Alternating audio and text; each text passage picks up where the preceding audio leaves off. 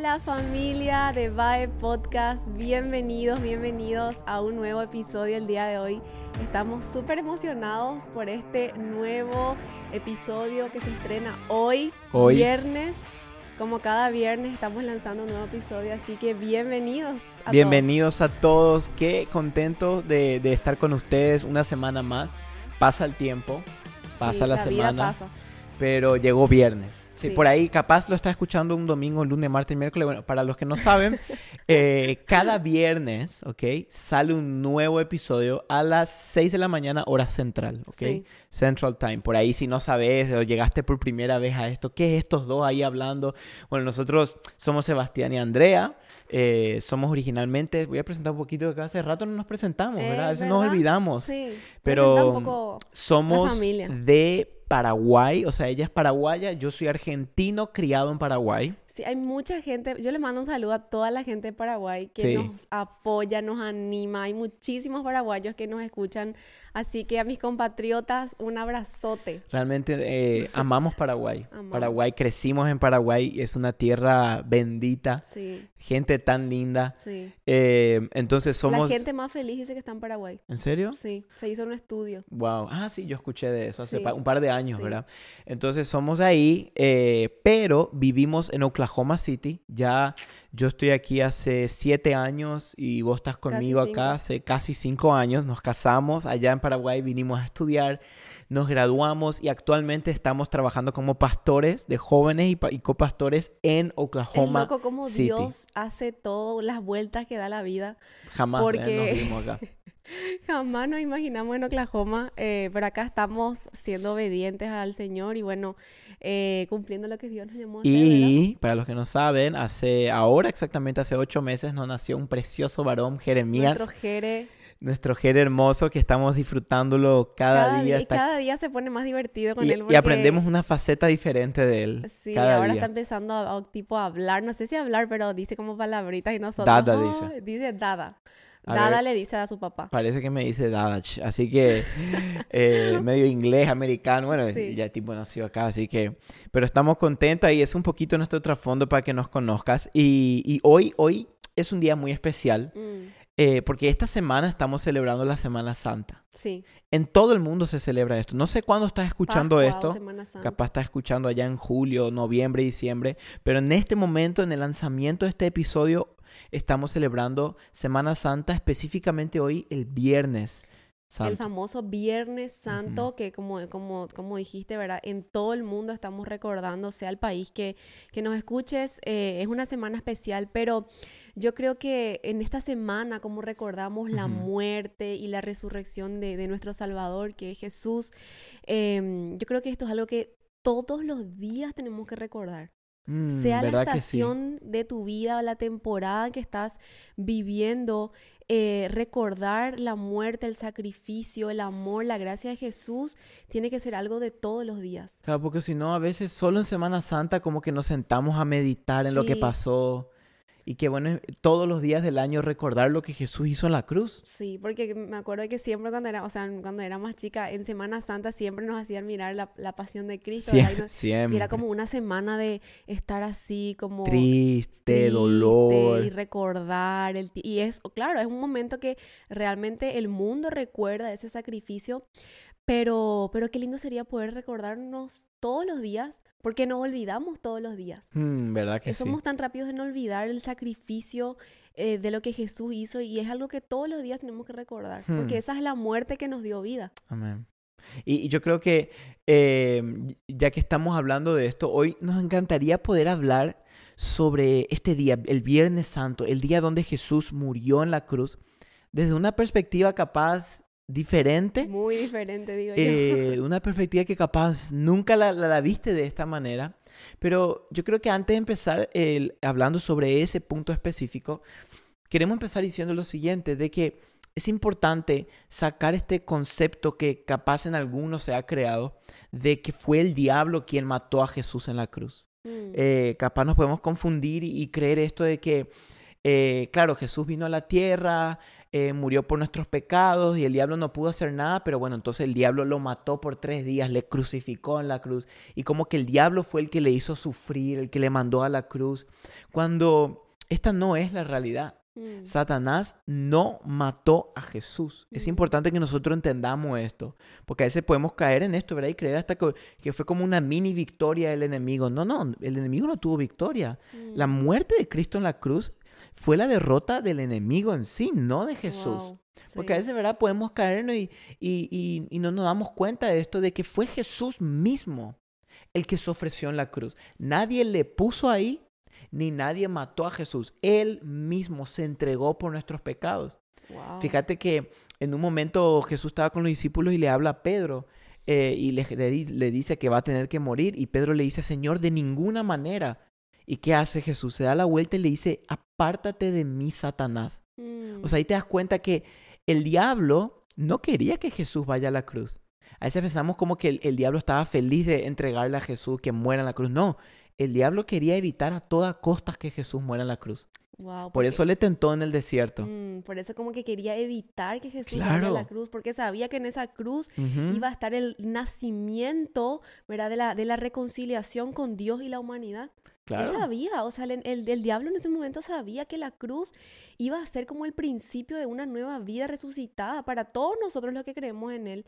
Eh, y es cierto lo que vos decís, que muchas veces se piensa eso, se tiene ese, ese, concepto erróneo de que, bueno, el enemigo estuvo feliz por tres días. Eh, sí, el enemigo estuvo feliz por tres días. Porque, porque pudo, eh, ¿cómo se dice?, destrozar a Jesús y, matarlo, ¿verdad? Claro. Pero en realidad que ahí estaba el comienzo de una nueva reconciliación. Claro, amén. Amén. Y, fue, y, el enemigo, me gustó eso que dijiste, porque el enemigo no es que estuvo feliz tres días, esos fueron los primeros tres días más derrotantes y humillantes de Satanás. Mm. Porque fue el momento en el cual Cristo volvió a reconciliar al hombre con Dios. O sea, yo creo que si nosotros entendemos lo que pasó, pasó desde que Jesús dijo consumado en aquella cruz, yo creo que es tan fuerte lo que pasó en ese momento. En el mundo espiritual, no mm. me puedo ni imaginar lo que pasó. Tal vez nosotros humanamente, bueno, que como vivimos en un mundo natural, tal vez es tan profundo para nosotros, mm. pero yo creo que en lo espiritual se desató algo tan poderoso, tan fuerte. Increíble habrá no, increíble, increíble. Entonces, ¿por qué estamos hablándote de esto? Porque muchas veces tendemos a ver el Viernes Santo como el día triste y el domingo como el día feliz que Jesús resucitó. Mm. Y, y no es así el Viernes Santo es, tan, es un día tan de fiesta y feliz como el domingo. Sí, ¿Por qué te estoy diciendo esto? Porque eh, en el momento que Jesús murió en la cruz, fue como el momento en el que se metió el gol. Mm. el domingo se entregó el trofeo, pero el viernes se ganó la batalla. Wow. ¿Entendés? O sea, ese fue el momento donde la muerte perdió el poder que tenía sobre nosotros. El viernes es un día de fiesta tal como lo es el domingo. Wow. Porque Cristo murió en la cruz por nosotros y logró la misión por la cual eh, vino en la tierra. Entonces hay que festejar este día. Ahora, con esto no quiero decir que para Jesús no fue, no fue difícil fue difícil ese momento. Incluso vemos que antes de ser crucificado eh, oró esta, esta, oración, Señor, si es posible, pase esta copa de mí. Jesús sufrió, a Jesús le dolió, Jesús lloró, Jesús le, quebrantó, pero que le haya sido difícil no quiere decir que él no se haya gozado por la victoria que se obtuvo en ese momento. Porque él seguro estando en la cruz, él estaba sufriendo porque estaba haciendo, todo el pecado está viniendo sobre él. En un momento él dice, Padre, ¿por qué me has abandonado? Mm. Pero en su corazón habrá estado ese gozo eterno de que el hombre iba a volver a ser reconciliado con Dios. O, sea, Jesús, en ese momento él sabía, él sabía la victoria tan grande que, que, se estaba desatando en lo natural y en lo espiritual también. Porque vemos que cuando Jesús dijo consumado es, él dijo todo lo que vine a hacer.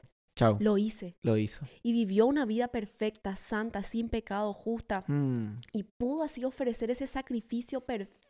Amén que Dios pudo aceptar y así pagar todos nuestros pecados.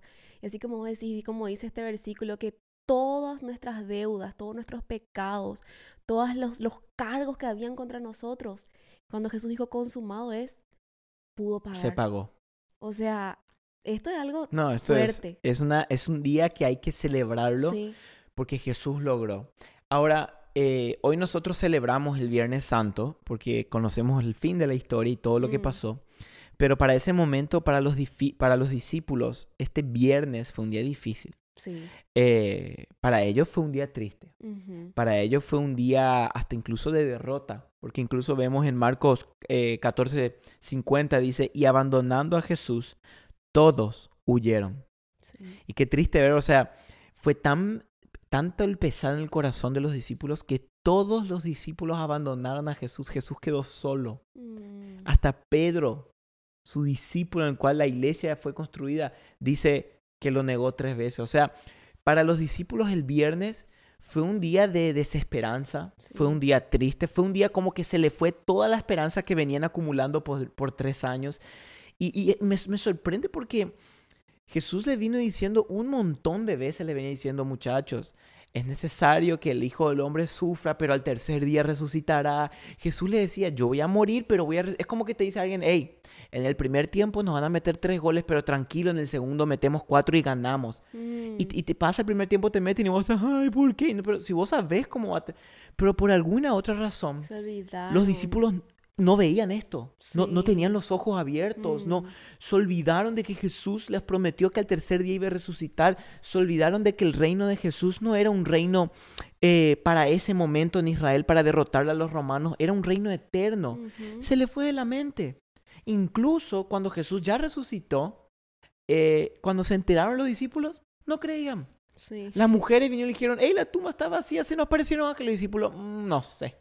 Dudaban. O sea, se le, se le fue la esperanza. Es que era tan fuerte la angustia que ellos estaban pasando. Y yo creo que muchas veces cuando pasamos por momentos de angustia, dolor, problemas, dificultades, nos olvidamos las promesas de Jesús. Sí, sí. En esos momentos como que se te borra la memoria y, y uno solamente está pensando en el dolor, en la angustia, porque ellos estaban Mm, angustiados. O sea, estos pobres hombres estaban totalmente desesperanzados. Mm. Solamente le veían a Jesús ahí, todo el sufrimiento que veían, la sangre. claro. Ellos estaban No, se le en fue todo el... Pero Sí. hay un gran pero en esta historia. Y acá es el- la perspectiva en la cual la queremos ver. Pero hubo un hombre, un hombre, que no era ni siquiera discípulo de Jesús, que ni siquiera eran seguidor de Jesús, que ni siquiera en ningún otro versículo de la Biblia que nosotros sepamos se le menciona.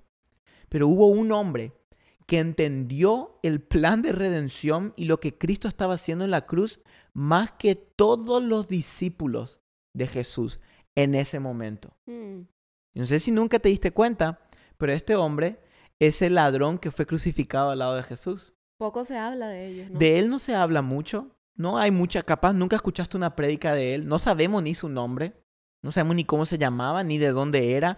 Lo único que sabemos que la Biblia dice que era un malhechor, que usualmente a las personas que le crucificaban era porque cometían eh, asesinato y robo. O sea que probablemente él había matado a alguien. Mm, Y él estaba en esa cruz colgado. Pero la Biblia nos cuenta que hubo dos hombres.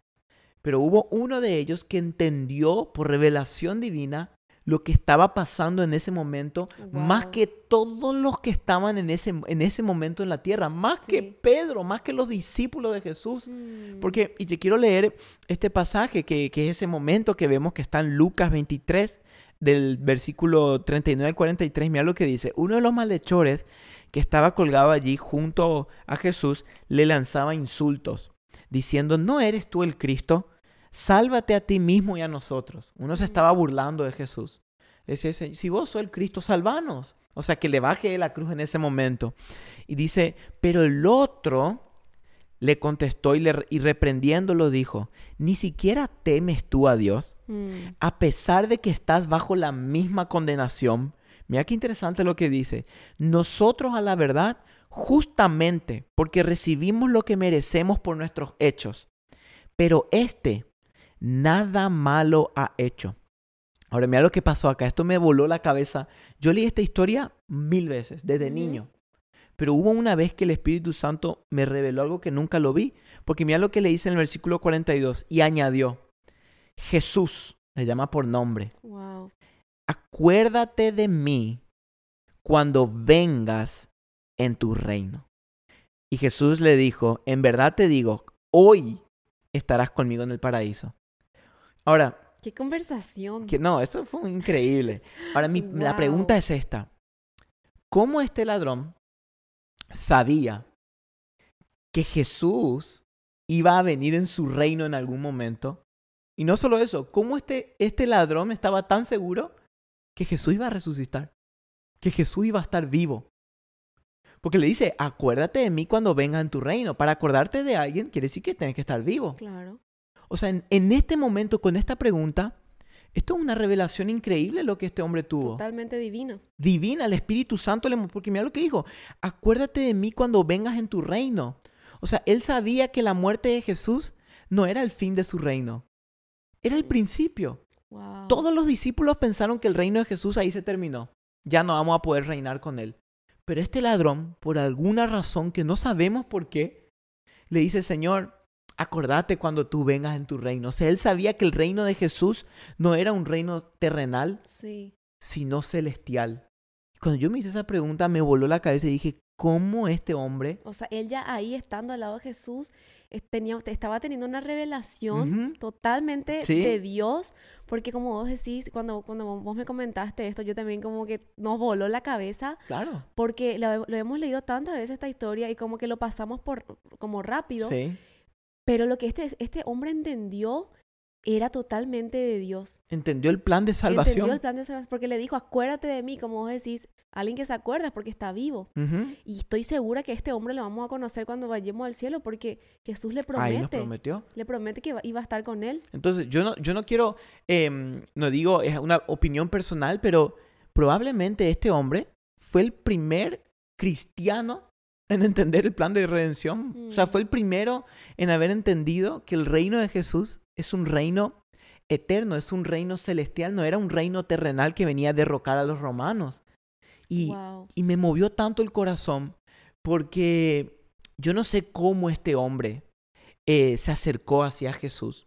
No sé qué, qué vio, qué vio este ladrón en ese momento en la cruz mm. para acercarse hacia Jesús o probablemente uno puede pensar mil, mil teorías. Probablemente este hombre, cuando estaba todavía en la tierra, antes de cometer el asesinato, era algún discípulo de Jesús que a lo lejos escuchaba sus enseñanzas. En secreto. Era un discípulo en secreto. O era alguien que no se atrevía a acercar a Jesús porque sabía que era un ladrón y no mm. quería acercarse, pero de lejos escuchaba todo lo que Jesús enseñaba y fue crucificado el mismo día que Cristo. Eh, le pusieron, no hay accidentes. Por algo a este ladrón le pusieron al lado de Jesús cuando Jesús fue crucificado. Wow, y me llama la atención como él dice, ¿verdad? Nosotros merecemos esto. ¿Verdad? Sí. Nosotros porque él, él, sabía que Jesús vivía una vida, él no merecía estar ahí. No pero lo hizo por amor. Y mm. este, este hombre entendió porque le dijo al otro, nosotros merecemos estar acá. Claro. Pero este no merece. Claro, o sea que es, es interesante y, cuando yo pienso en esto, pienso en que este ladrón fue el último compañero de Cristo en la tierra antes que Jesús muera. Fue el último que estuvo con él ahí y fue el primero en estar con él en el paraíso, en mm. llegar con él. Y yo me imagino, ¿verdad? Eh, y esto lo habla Charles Pullo en un, en un, sermón que él hizo sobre este hombre. Y él decía que yo me imagino ese momento en el cual Jesús, el Rey de Gloria, estaba entrando en el paraíso y con la victoria de sobre la muerte y todos los ángeles cantando Santo, Santo, Santo, la tierra temblando, una fiesta en el cielo, mm. la muerte ha sido vencida y, y Jesús viene caminando en el paraíso y viene alguien a su lado. ¿Quién es? un apóstol, un super cristiano, uno de los discípulos de Cristo, Moisés, no. Viene caminando un ladrón. O sea, Jesús hace su entrada triunfal, triunfal con un ladrón a su lado. Porque le dijo, hoy mismo estarás conmigo en el paraíso. Hoy vas a estar conmigo. Entonces, yo me pregunto en este momento, eh, este ladrón en la cruz, este malhechor, habrá muerto con una sonrisa ese día.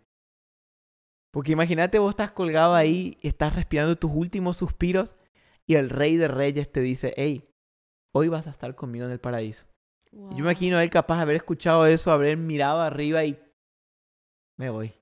Habrá muerto con una sonrisa de, del gozo en su corazón de lo que acababa de escuchar de Jesús Wow, ¿Verdad? qué fuerte, qué fuerte está esto. De verdad que mientras estabas contando eso, nunca lo vi des- desde, esa perspectiva de Ujú. que este hombre, ¿verdad? Que era el compañero de Jesús, porque literalmente que estaba sufriendo lo mismo Claro. que, que Jesús, siendo golpeado, maltratado, Ujú. eh, la sangre cayendo, ¿verdad? Y los dos ahí en- ahí haciendo su entrada triunfal y este hombre siendo salvo. Este hombre Mm. fue, como decís, uno de los primeros en entender el poder de Jesús y de, de la salvación que Él nos estaba ofreciendo en esa cruz. Claro, incluso eh, si pensamos así en un momento, este, este ladrón fue, el, fue la primera persona, el, vamos a decir, la primera persona en ser salva por la muerte de Cristo en la cruz. Por gracia. Por gracia. Porque ya los que murieron antes de Cristo, murieron antes, después, los que murieron después, pero fue el primero en morir ahí. O sea, fue el que inauguró el paraíso en la sangre de Cristo, imagínate. Wow. Y en sus últimos momentos de vida, yo, un- y uno ve eso y uno dice, este, este ladrón ah, nunca hizo curso de discipulado. Este ladrón probablemente había miles de temas teológicos que no entendía. Había miles de temas. Capaz este ladrón no se sabía el Pentateuco de memoria como los fariseos. Capaz este ladrón no entendía nada, no entendía muchísimas cosas de la Biblia. Pero entendía una cosa, que Jesús es la esperanza de vida eterna. Amén. Y eso es lo único que debemos entender Sí, para nuestra salvación. sí. Hay muchísimos temas que podemos debatir acá en la tierra. Ay, si, si la salvación se pierde, no se pierde. Si sos calvinista, si sos arminiano, si crees en esto, si crees en el rapto, si crees. Hay un montón de cosas que podemos debatir. Y yo no digo que no son importantes, pero lo único que vale la pena entender y creer es esto. Wow. Acuérdate de mí cuando vengas en tu reino. Es poner toda nuestra esperanza en Jesús Wow. es mirarlo a él, es porque a mí me llama la atención que en ese momento la Biblia dice que dos ladrones fueron crucificados y, y los dos ladrones le pidieron la salvación a Jesús, no solamente este, Mm, el otro también le pidió la salvación, porque le dice, ¿no eres tú el Cristo? Pues sálvate a ti mismo y a nosotros. O sea, los dos ladrones le pidieron la salvación, pero hay una gran diferencia. Un ladrón le pidió la salvación para la tierra, para acá. El otro ladrón le pidió la salvación para la eternidad. Un ladrón tenía puestos los ojos en, la- en lo temporal. Otro ladrón tenía puestos los ojos en lo eterno. wow. Y eso fue lo que marcó y eso fue lo que decidió la salvación de los dos. Los dos pidieron salvación, pero uno pidió la salvación con un corazón humillado, el otro pidió la salvación con un corazón enaltecido. Wow. Imagin- me, imagino nomás, estos dos hombres tenían el privilegio de estar al lado de Jesús, Imagínate. pero con la actitud que uno se acerca es lo que marca la diferencia. Porque lo- po- podemos estar cerca de Jesús, tú y yo, pero con perspectivas y con actitudes diferentes. Uf, eso está fuerte. Y imagínate, es como vos dijiste, uno tenía eh, sus ojos puestos acá, quería bajarse ya en, en- ese momento de la cruz. Al Mm. otro dijo, tal vez ahora no me voy a bajar de esta cruz, pero sí voy a vivir eternamente con Él. Hmm, Y eso es lo que marcó la diferencia. Claro. O sea, acá la diferencia no es qué tan cerca estás tú de Jesús, sino con qué actitud tú te estás acercando a Él. Eso. Porque mucha gente estaba cerca de Jesús. Muchísimo. Mucha gente lo seguía, mucha Comían con gente él. comían con él. Pero la actitud, los discípulos querían estar cerca de Jesús porque lo amaban y querían aprender. Hmm, Y tal vez otra gente estaba cerca de Jesús por lo que él podía darle, porque les daba de comer, porque le multiplicaba los panes y los peces. hmm, Pero con qué actitud hoy nos estamos acercando Claro, a Jesús? ¿con ¿Cómo corazón? estamos entendiendo su muerte hmm, y el sacrificio, su gracia? ¿Verdad? Eso cambia. Y, y, y, y eso es tan fuerte porque incluso a John Wesley, famoso predicador británico, incluso él mismo en un comentario bíblico sobre este, este pasaje, él dice que el ladrón en la cruz entendió y tuvo una mayor revelación que todos los discípulos en ese momento. Wow. Fue porque, imagínate, él, él entendió todo lo que Apocalipsis decía, que un día Jesús iba a venir en su reino. Y él no entendió porque él era estudioso, erudito y porque fue al, al estudio bíblico de Jerusalén. Mm, Él entendió por revelación del Espíritu Sí, Santo. O sea, fue el. Espíritu Santo quien le reveló a ese ladrón en ese momento wow. que Cristo iba a venir en su reino. Mm, Entonces, para que nosotros entendamos a Cristo, no necesita, oye, no estoy diciendo que no hay que estudiar, hay que estudiar, pero la revelación solo viene por revelación del Espíritu Santo. Y, y- y me gusta eso que vos dijiste, con qué corazón nos estamos acercando a Jesús. Y yo creo que, y quiero terminar con esto, hay, hay cuatro cosas que este ladrón mm, demostró en esa cruz colgado que el otro no demostró. Y la primera es lo que vos acabas de decir. El ladrón esto, el, el ladrón que, que le, le dijo a Jesús, acuérdate de mí, demostró temor de Dios. Mm, Y el temor de Dios es tan importante porque el temor de Dios es el que te lleva a la salvación. Sí. Salomón dijo, el temor del Señor es el principio de la sabiduría. Porque fíjate, cuando el ladrón le dijo, sálvate tú y a nosotros, mira lo que le respondió, le dijo, ni siquiera tú temes a Dios. O sea, le dijo, ¿no tenés temor de Dios? Mm, Entonces, lo que vemos primero en este ladrón era que él tenía temor de Dios. Sí. A pesar de que era ladrón y malhechor, como dice la. Biblia, tenía, tenía como ese respeto. Tenía ese... Por eso la Biblia Jesús constantemente decía, se van a sorprender que las prostitutas y los ladrones van a ir primero al reino que ustedes. Fuertísimo. Que los últimos serán primeros. Yo No te creo digo, el reino de Dios es el reino del revés Sí. por algo. que Porque todo lo que nosotros pensamos, a este va a ir al cielo, ay, la sorpresa que nos vamos a llevar. Eso es lo que hablamos un tiempo, que dice que cuando lleguemos al cielo vamos a, a llevarnos tres sorpresas. Nos vamos a sorprender de los que están allá, nos vamos a sorprender de los que no fueron Ay, Señor. y nos vamos a sorprender de que nosotros estamos ahí. Amén. Eso Me voy a mirar y decir, Señor, tres lo sorpresas. logramos. Pero fíjate, es cierto, los últimos serán primeros. Este Mm, ladrón, capaz asesino, entró en el reino de los cielos porque entendió y tuvo temor de Dios. Y también otra cosa que tenía, el segundo punto, porque mira lo que le dijo, eh, ¿no temes tú a Dios a pesar de estar en la misma condena? Nosotros, la verdad, justamente porque recibimos lo que merecemos por nuestros Sí. hechos. Lo segundo que este ladrón demostró, él entendía su condición de Sí. pecador. mm, Nadie puede recibir salvación si primero no entiende su condición ahí Como está, pecador. Entender. El arrepentimiento siempre precede a la salvación. Sí. No puede haber salvación sin un arrepentimiento genuino. ¿Y qué es el arrepentimiento? El entendimiento de mi condición pecadora Sí. y caída, que necesita la salvación de Cristo. Wow, necesitamos un redentor y eso sí. siempre, sea la condición en que te encuentres, recordar, yo soy pecadora y necesito de un salvador, de un redentor. Necesitamos.